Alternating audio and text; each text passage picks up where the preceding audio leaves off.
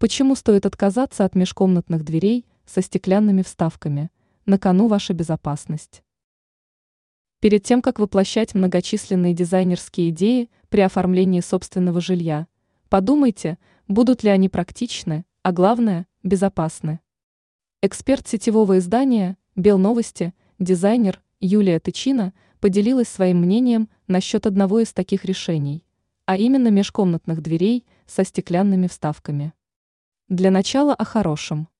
Такие изделия действительно будто бы растворяются в пространстве – из-за чего общий вид комнаты становится легче и воздушнее. На этом, пожалуй, сильные стороны дверей со стеклянными вставками заканчиваются. Их главные недостатки заключаются в том, что из-за использованного в конструкции стекла они не смогут создать даже минимальный процент приватности, а также потенциальная опасность, которую несут в себе подобные изделия. Непрочное стекло легко случайно разбить. Риск того, что целостность дверного полотна будет нарушена, многократно возникает, если в доме находятся домашние животные или маленькие дети. Чтобы уберечь от острых осколков всех членов своей семьи, подумайте над тем, чтобы вовсе отказаться от таких дверей или как минимум приобрести конструкции с закаленным стеклом.